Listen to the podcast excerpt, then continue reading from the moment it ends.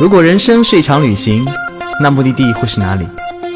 你可以选择带着疑问留在原地，也可以有多远浪多远。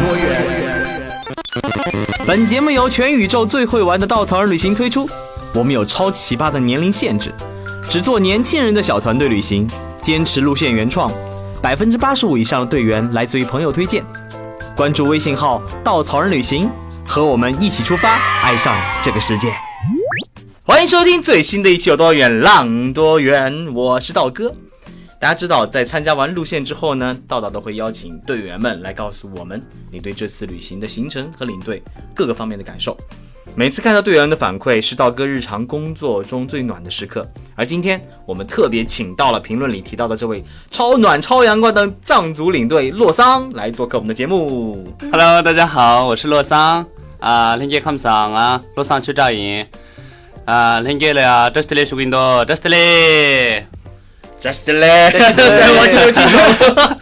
但是这次我们还请到了洛桑的考核老师，也就是我们每次其实领队第一次带队的时候，都会派出一个考核老师来判断他工作是不是合格。然后我们这次洛桑的考核老师正好是我们道道工作室的大暖男大表哥。大家好，我是大表哥。大表哥已经很久没有来做客了啊，哦，扎西德嘞。假装自己藏族人啊。啊，大表哥那个是稻草人的颜值担当之一啊，我们二十五个男的，他可以排名 top 二十五。希望不是第二十五。哎，嗯、为什么请来大表哥呢？因为大表哥对洛桑评价极高，他每次都跟我说：“哦，洛桑，我心中最能代表稻草人的那个领队之一。”啊，不，没有之一，对吧？没有之一，必须没有之一。说一下你为什么这么强、这么高的评价？呃，其实我一直说的是最能代表稻草人之二的，有另一个是我嘛。呃，农药开玩笑了，face 还是要的啊。呃，就是确实我是觉着，就是我从第一次见到洛桑的时候，我的感觉就是他是一个。怎么讲？就是一个特别本真的、可爱的一个大男孩啊！就是这是给我的一个第一印象。然后，当我们行程开始的时候啊，就是我是整个的感觉会觉着，他就像，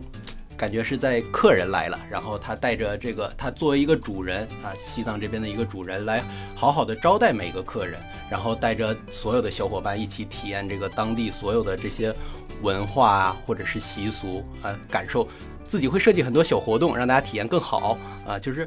我觉得他处处都很用心，很贴心。呃，你上台跟我讲，就是他会经常看见，比如说藏族人在那下棋呀、嗯吃饭聊天呐、他会把队员们往外推，就开始把大家搭进一座桥。对他就是一个纽带，就是、粘上去的，呃，没有，就是只要发现当地，比如说，因为藏族那边就是整个大家就下午可能会呃喝喝米酒啊，晒晒太阳啊，日光城啊，就他会带大家就把大家直接聚在那里，然后那个和让当地人和和我们的队员一起来交流，然后比如说也一起喝喝米酒，然后他作为翻译啊，因为他有他的优势嘛，所以让大家相互之间很融洽的去感受那个。呃，整个夏日的那个午后啊，那个阳光啊，还有当地的这种文化，就特别的呃，我觉着整个的这个体验特别的当地啊。因为嗯、呃，稻草人对那个我们的领队的定义叫 giver，他是一个给予者和分享者。我们希望他能做好跟当地搭建一座桥梁这么一个作作用，能帮助我们的队员去了解当地，去体验当地，去深入当地，去了解到当时真实的故事，看到旅行的不一样。所以呢，呃，大表哥的评价也说明了洛桑是非常非常有这样的能力跟天分，而且，哎呀，说起这段时，洛桑开始露出了淡淡的微笑，心里给你乐开了花呢。觉得我是作为一个藏族，而且是成为一个稻草人的一个领队，尤其是我自己是当地，当地有这个它的方言不同，西藏是很大的，所以方言不同，我都这个每个地方的这个方言都懂一那么一点点。然后我们就是在这个队员，很多时候就是对于这个当地的生活方式，或者是他们在这个啊、日常的这些生活，他们想去了解，也想去探索啊、也想去这个跟他们融入在一起。跟他们想互动、了解一些事情，这个时候我经常会这个中间作为这种翻译，啊、有的时候到了寺庙里面跟僧人就是相互交流，呃，到底是他们是辩经的，是辩的什么内容？呃，老百姓在这个玩骰子玩的是怎么玩的？然后他们是在这个日常生活里面，怎样靠着什么样的一种方式生活的能力，才生存这些这这样的一个环境啊？主要是做这这些方面，就是对于在这个呃相互是这种啊。互相这种 怎么说呢？就是呃，他们互相可以了解彼此之间，呃，队员了解藏族啊为什么没有姓啊？他们是这个这个只有名字，为什么只有姓？呃，这个只有名字，为什么没有姓？然后当地的有什么习俗？所以想这些全部都展示给这个队员，因为队员不单单是我把他当做我们的队员，他是我把他当作为自己的亲人。或者是朋友这样的一个对待，即使朋友来到我们家，啊，选择了稻草人，选择了西藏，我就我就把这个西藏的所有的民俗风情都是展示于这样的一个环境。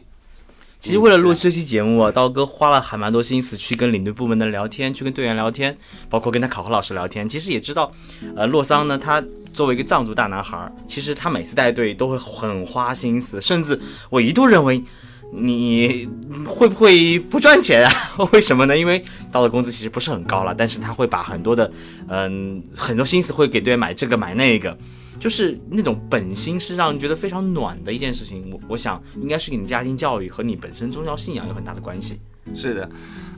这个方面我想介绍，呃，我想呃说一个小小的一个故事。我在二零一五年的时候，一五年之前带队的都是这种购物团啊，老年团也有这个对吧？年轻的就是小孩儿对吧？就是到这个老年六七十岁都有，都是购物团啊。有一次我们就是这个二零一五年羊年，我们在藏族的话有这种啊马年转山，羊年转虎，猴年转森林，有这种宗教的习俗。那一年是我妈妈是第一次去这个。呃，纳木错去撞虎啊，也不算是撞撞虎，怕去观虎。妈妈想去，我给队员申请了一下，能不能去啊？如果行的话，我就是把这个，反正我们这车上有位置啊。然后队员都说很欢迎。然后就是带着妈妈去这个纳木错，纳木错的时候呢，这一路上啊，都是我在介绍西藏的一些特色，西藏的一些呃这个放牧，呃所有的事情故事都讲给这个队员，但是妈妈一一句话汉话都听不懂。我在这个，但是妈妈就是默默的在那里听，啊一直在听，好像是听得懂一样的。之后呢，到了纳木错之后，就是风很大啊，而且突然之间这个天气变化。这个时候，队员全所有的都跑到妈妈的身边，然后妈妈就是她把她的披肩，还有她的藏袍围着这些队员，然后就是把这个挡风挡雨。然后呢，就是回去的时候，妈妈给我讲了一句话，妈妈说他们都是来自不同的地方，他们就是来西藏做了多少的准备，做了多少的勇气，啊，才来到西藏，花了多少的心思和金钱。你要带他们的话，就是一定要如同自己的亲人一样带他们。所以受这种一个影响，从此之后我就不带任何的购物团，宁愿是这个不赚钱，也不愿意带这种购物团。然后之后在这个选择任何一个队员的时候，就把他们当作为自己的兄弟姐妹，或者是亲人一样的对待他们。我不求任何的回报，只求一个他们在西藏期间玩得更开心、快乐，把西藏真正的这个西藏的人文和西藏的这种。风土以及西藏的这些文化，让他们了解，所以我把这个内心的一些，就是想告诉他们，或者是想给他们更多的一种体验，就这样来的。哇，真的让人听了心里好暖。所以其实，在一五年你决定不带购物团了以后，加入稻草人应该是在一六年底。是的，就是怎么样个机缘巧合呢？其实上次也分享过，我记得。是的，是的，啊，这是一个巧合，也是一种偶遇啊。那个时候是我们的带队的是虎牙，对吧？颜值担当，啊，他带队的时候，呃，这个姑娘呢，对于这个西藏的文化，毕竟她本身不是这种文化上面，因为是在西藏的话，这个领队的这个文化的这个，对吧？西藏这个当地的文化要求也是很高的。呃，他也是知道很多在西藏的一些典故，但并不像我们一样的了解，不可能的。所以我在这个讲解啊这种时期，他对于队员的这种提供，对吧？让队员这个更好的这种服务，或者是负责任的这种心态，然后去照顾这些队员。这种时期，我就突然想，我一个大男人，为什么是在这个像这个这个地陪就地陪，光坐在那个地方，然后一个女孩子家对于队员这么体贴这么暖心，我一个男人为什么不去帮忙呢？从此之后，我就是开始给这个虎牙帮忙，还有就是操作很多，或者是呃在玩游戏的时候。很多的时候都去一起去参与，嗯，然后就是在这个跟队员一起玩这样的一个方式。从此之后就是慢慢的认识了这个稻草人啊，然后就是我也是正希望啊，他最打动我的是一个他这个环境保护的意识是非常强的，这是其一，负责任旅行啊。第二点是这个分享的话，每一个人的这个旅行的这种经历或者是人生各个方面都是互相在分享。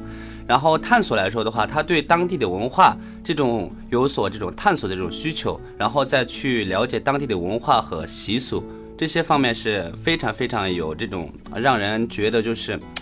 这种旅行才是真正的旅行，不像传统的这种旅行。而且他的其中安排了一些啊这个徒步的路线，也是这个景点是啊人家提供的，但是怎么玩是看这个我们的公司的产品或者是领队。或者地陪，所以这些方面做得非常非常好，所以我就是被这样的一个方式吸引过去的。嗯嗯，我想当时第一次，其实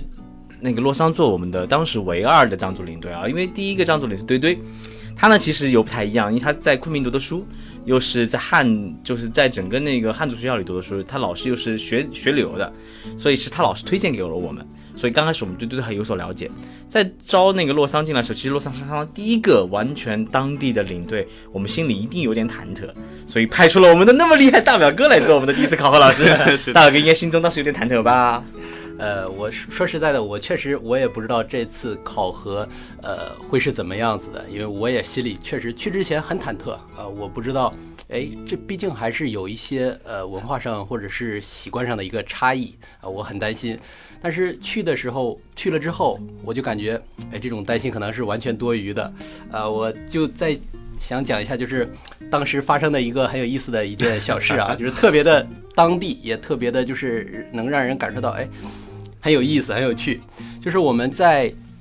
林芝的时候，大家一起吃的这个藏香猪，吃完藏香猪之后呢，因为剩了很多，剩了很多又。丢掉就很浪费嘛，所以洛桑就用袋子把都把这把这些剩下的藏香猪都装走了。装走，我想说，哎，这个装走干嘛？之后又没有微波炉，我们又热不了，对吧？明天吃饭也没没办法热啊。然后他说他有用途啊，他还没有告诉我要干什么。呃，之后我们第二天因为是去这个羊湖，去羊湖呢，他就带着我们呃先到下边，因为大家要拍照嘛。然后他就跟我说啊，大表哥，你先带队员在这边拍照。之后呢？他就自己就悄悄地跑掉了。他说：“一会儿你往这边走就行了。”然后我就过一会儿带着队员往那边走了。我看他在在那蹲着，哎，我说在干嘛呀？哦，原来他在。生火，用用 藏族最原始的这个方法，就是他捡了很多的牦牛粪，然后把它堆在一起，然后把它生了一个火，然后把那些藏香猪用筷子都穿起来了，然后在那个牛粪上面去烤，应该应该很香啊！牛粪烤出来的藏香猪，对，我们就看到那个那个牛粪燃着火，然后那个火烧着那个藏香猪在往下滴油啊，那个那个感觉，当时我还在想，我说队员能接受吗？后来队员吃的很香啊，对，都抢的都没，最后都没留几颗了。我我我我是在想，就是这样一种状态，就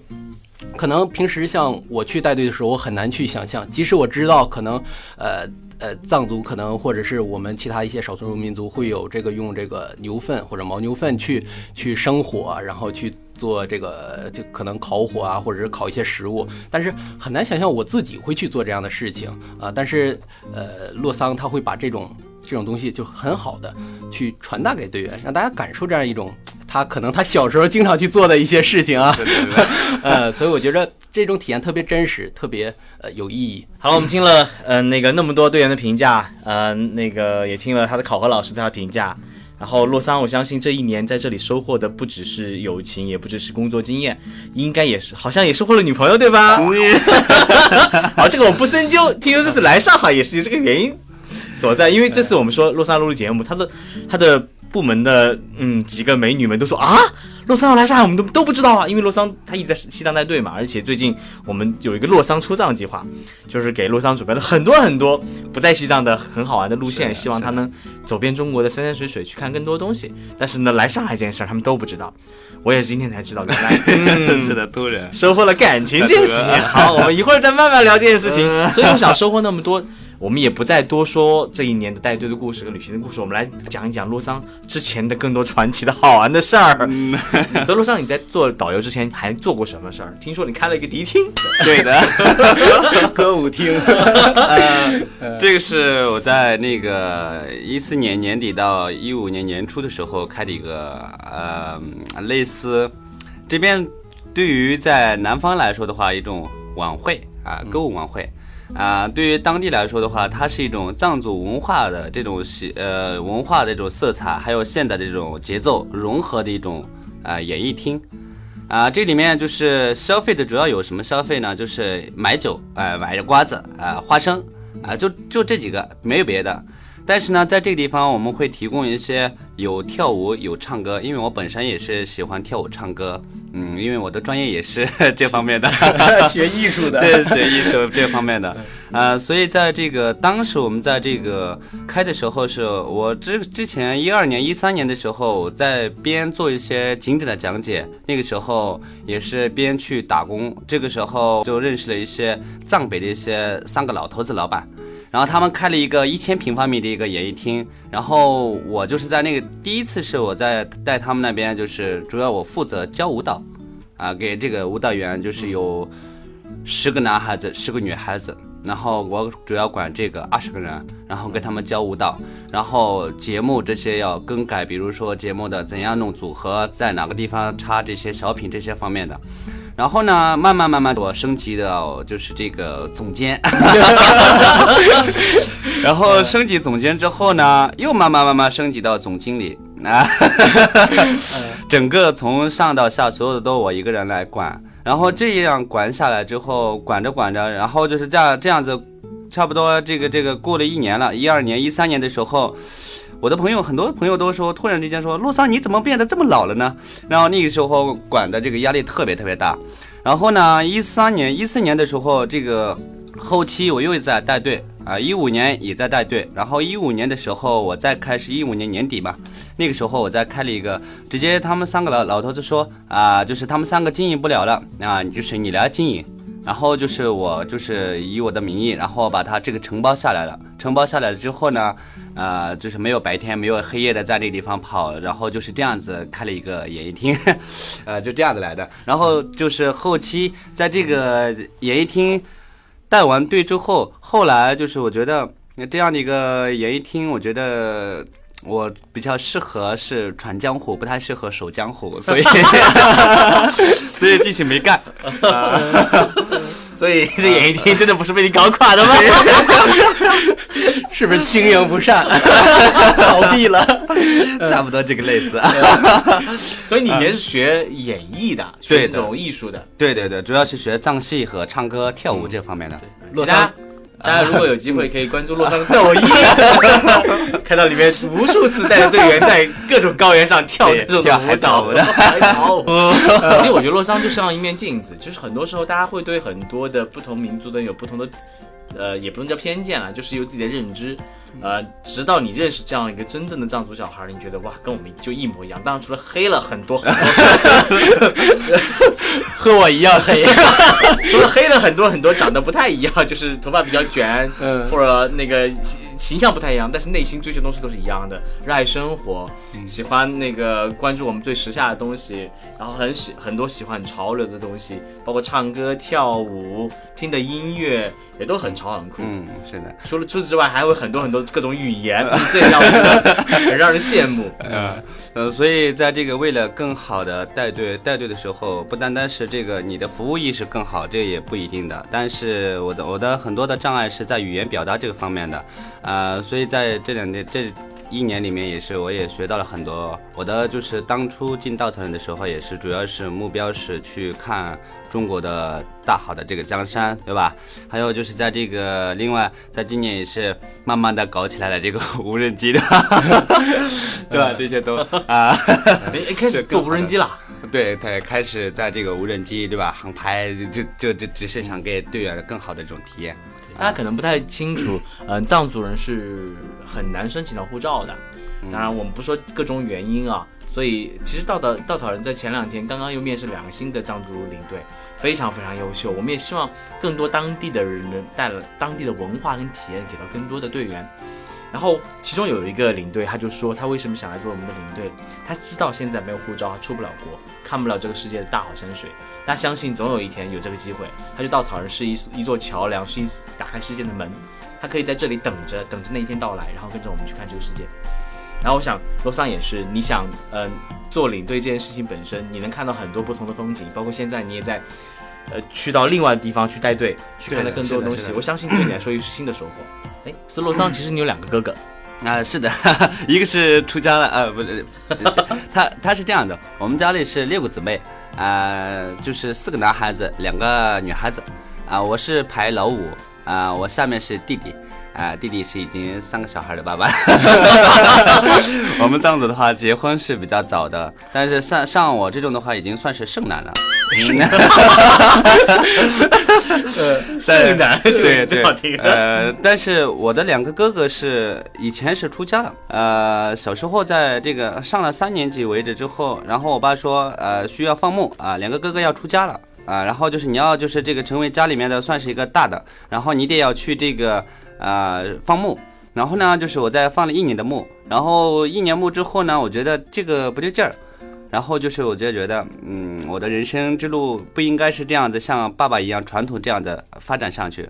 啊，我觉得更多的方面文化上的一种追求，所以我就是有一天呢，就是那那天是这个夏天啊，就是我在住在牧区，我一个人。然后就是管着几百头牦牛，然后呢，就是我有一天觉得，啊，这样子下去的话有有点觉得不舒服，不如我就是闯一闯。然后那天呢，穿起藏袍啊，背着这个牛肉干，然后就是走了，不管那那些牦牛了，哎，把这个牧区的这个小房屋也是门也锁了，然后直接走了。那我们从那个牧区到跑到哪里去呢？我们的乡里面，乡里面我有个表姨妈。然后我就跑到那个地方，然后就是，呃，当天晚上还有就是在我是在这个地那个地方要翻过去的话，需要两天的时间。然后当天晚上我还住在山头上，就就是吃着牛肉，然后骑着这个牛粪起着火，然后把这个藏袍一披，然后就能挡雨的地方就就那个地方睡觉。第二天继续赶路，然后到了这个乡里面，乡里面之后呢，就是我给这个表姨妈，我跟她说了这些事情，我想去学习。我想不想这样子去这个传统的方式来生存，也不想待在这个牧区。然后就是我姨妈呢，就是非常支持这个方面的啊，她也是支持我。然后她直接给乡里面那个村里面打电话，村里面只有一个电话，只有村长的电话啊家才有电话。然后直接告诉他，呃，帮我通知一下，对吧？就是我的家人啊，小孩就跑回来了，你们要赶紧去牧区看看牦牛。就这样子，然后就是慢慢的在从此之后就是学习这些。呃，就这个开始在踏上了一种学习的这种求学的之路。哎，其实我们也听说了很多藏族的很多温暖的故事啊，比如说公路上车坏了，一路没有司机愿意借工具给他，但是因为车马上马上要走，可能会耽误自己的行程，但藏族司机却不会这么想，他们的问题是要不是要不要帮，而是怎么能不帮呢？藏族人普遍是这样子的嘛？就是，嗯，对人是那么无私的那种好，是因为信仰，还是因为藏区环境本来就这样子呢？啊，这个是在对于藏区的 环境和信仰都有关系的。在藏区的话，尤其是海拔高，呃，海拔高的上面呢，就是在这个大自然中，就是这个长期在条件艰苦的这个这个这个这个环境中就是生存，然后他要去去这个传承这个文化，还有就是这个地方生存，所以这个这种一个导致，只要是对方。呃，需要帮助，我们不是要去绕开，而且就是为了就是这个躲开对方的这种障碍，然后自己走得更快。呃，这样的话，就是我觉得就是这是这是一个不单单是我个人觉得是在整个整个藏区的这些人们心目中，绝对是一个自私的一个行为。所以他们觉得就是把这个，只要是对方有需要帮助，我们去帮助。啊，不管是他是呃本地的还是外地的。不分他是黑的还是白的，都是一视同仁。在这个是在佛教的理念也好，在藏区文化的这种习俗各个方面也好，都是平等的。所以人们去选择的是更多的我怎样能帮助他，而不是去避开他。这是普遍的，是这样子的。特别让我有感触。我们经常说一句话：你眼中的大逆不道或者万劫不复，可能是别人眼中理所应当。我觉得每个民族、每个不同的文化习俗，它都有很多很多的不一样。我觉得这不一样才构成这个世界最美好的一面。我记得特别印象深刻是，嗯，我是西部来的小县城，很多我记得有个小伙伴，他是一个大城市长大的人，他跟我去了我的城市，看见哇，路上真的很脏，的确是。我觉得在这件事情上的话，很多西部小县城他没有做得很好，嗯，然后他就觉得哇，你们为什么不讲文明？为什么走路的时候坐电梯不用不给别人后面留路？呃，开门的时候没有看到后面之类之类之类的。然后我就问他，你觉得？你在这里，每个人给你打招呼微笑吗？他说对的，对的。我说在上海的时候你会这样子吗？他说不会。我说每个地方的人都不一样，有可能你们教育的里面是要学会，嗯，面对陌生人要学会隐藏，你们要学会文明，学会不影响别人。可能我们这里的教育是你要学会对别人好，对别人热情，你要去尊重别人。但可能在文明上面没有那么多被教育过，就是因为不同的习俗、不同的文化，你可能看到了其中不好的一面。包括很多人对藏族人可能之前也有成见，也有偏见，说藏族哇康巴汉子凶的嘞，每个身上都有一把刀，哇藏族人可以娶好几个老婆，就很多的成见跟偏见。我相信有一句话说的很好，偏见不过是你十八岁以前所有，呃不对，常识是你所有十八岁以前偏见的总和。你认为是这样子的，其实只有你看到以后才知道不一样。所以世界很大很大，跟你想的真的是非常的不同。走出去看看，你才知道什么样子会让你变得更加的。容纳、更接纳、更包容。那带队过程当中有没有更多的让你很温暖的小故事呢？嗯，在带队的时候，就是温暖的一些故事，比如说我在这个经常是在这个青浦修行地啊，我们在行程里面就是安排的一个就是当地人去修行的地方。那这个地方呢，我经常会送一些药呀这种。呃，甚至是我在西藏的一些啊，对吧？珠峰脚下的一些定日县，在那边捐衣物。啊，虽然是做说在咱们中国现在就是说很多地方都要发展脱贫啊，已经算是在西藏表面上是很多地方都是脱贫。我就是大胆的可以说一下，啊，就是在这个脱贫是表面上的，呃，实际上是在很多的山沟里面特别需要呃这种衣物和这种药品。呃，尤其是在这个，比如说在珠峰脚下的话，这种我捐衣物是，呃，大人的也好，小孩的也好，或者是小孩学习的这些书本子、书包什么的，这些都是我在捐。嗯，但是我觉得，就是大家的这个经济也是来自于大自然的。啊，各个方面对吧？自己去努力，然后就是赚过来的这种的，就是我们的人生也好，各个方面都是来自于大自然的。我们要就是把这个这么拿出一点点贡献给这个更多有需要的这种人去帮助。呃，这个时候呢，就是很多队员都给我就是一些呃衣物上面的这种增捐，还有就是在这个呃，比如说药，对吧？就是这个这个药的话，比如说在青浦修行地那种的话，都是老年人在那个地方修行，然后他们在修行，呃，连这个吃饭的时间都不够，因为是没有时间，因为是一直在看经书，一直在学习佛法。这个时候他们就是。感冒了呀，或者是腿脚不好呀，这些生病的时候也不愿意下山去看病，然后这个时候我们更是需要这种药，就是送给他们，所以我就是经常去这个采购一些药，那就是大多数的这些药都是来自于队员的，队员他们就是看到了这一幕之后，他们把剩下的这些药，他们要即将回内地了，内地的话各个条件上面是。不比西藏差，对吧？所以说他们在这个呃这些所有的药呀，这些不用的东西都留给我，我呢把这些所有的都是收起之后，下一个带队的时候我又送给他们，这样子，而且每一个药都是上面都是中文字母，所以我把它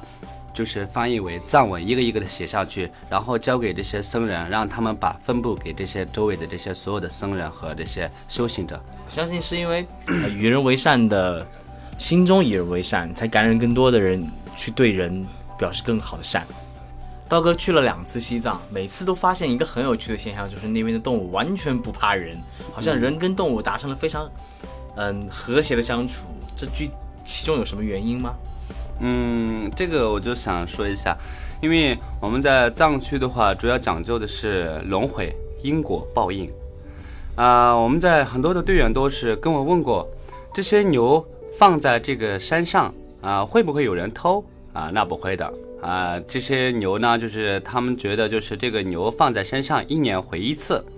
那这个期间呢，也不会有人去管它的。啊，我即便是我现在把这个牛偷了啊，就是我可能是之后在轮回的中，我就是付出更多的一个代价，我要用生命来还给他们。那说说到生命的话，我们就是讲到是在我们现在西藏很多地阶时候，这个这个在地阶的一些导游，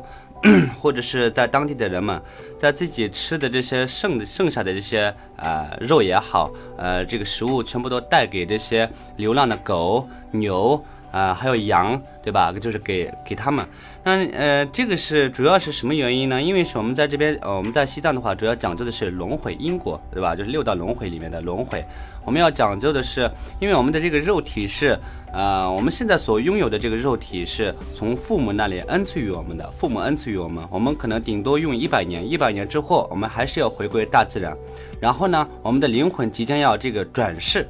那这个转世的过程中，我们有可能会成为这些畜生，有可能是成为是人生，这个谁也说不一定的。所以这个是你在当下做的一些造的一些，对吧？福或者是造造的一些孽，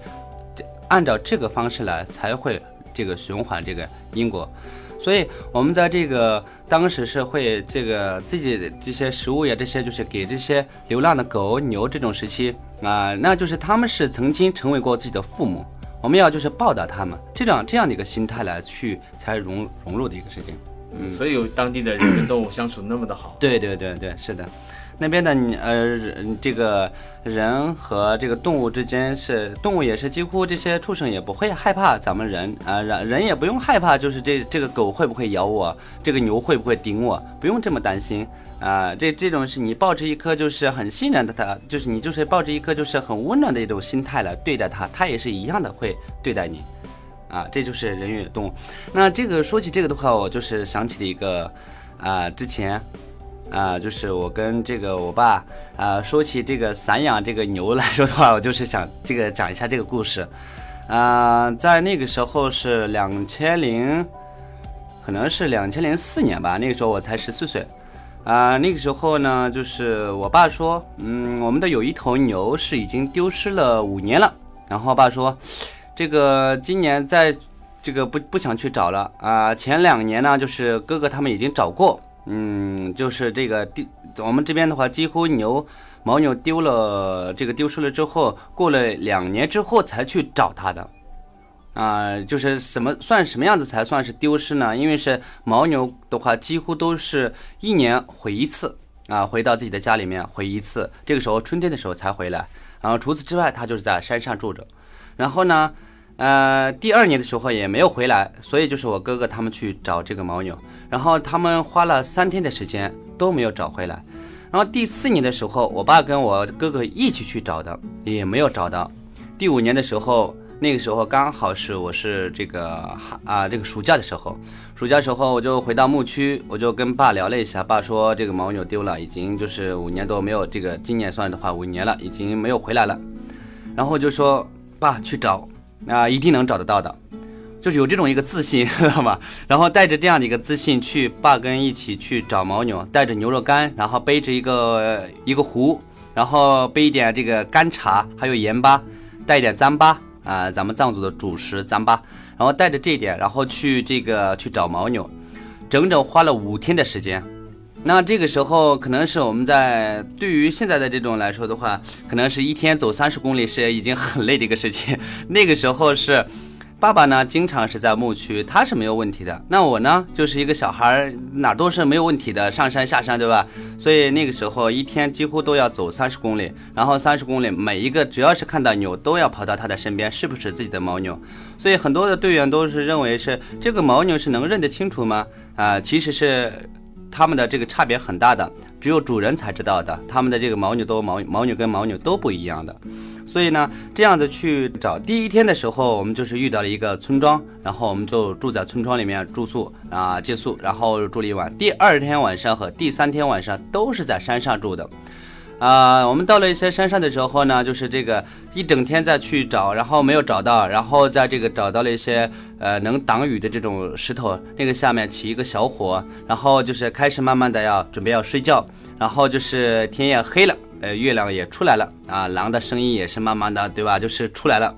然后就是慢慢慢慢就是这样子，但是所有的这些呃猛兽的这种呃动物的话，它是只都是害怕火的火苗，所以我和我爸就是捡了一些牛粪和这些木头，就是在自己的身边起一个火，就这样睡觉。第二天继续寻找，第五天的时候才找到了这个牦牛。然后这个时候我们已经是走的非常非常远的一个地方，然后找到了之后呢，啊、爸爸把这个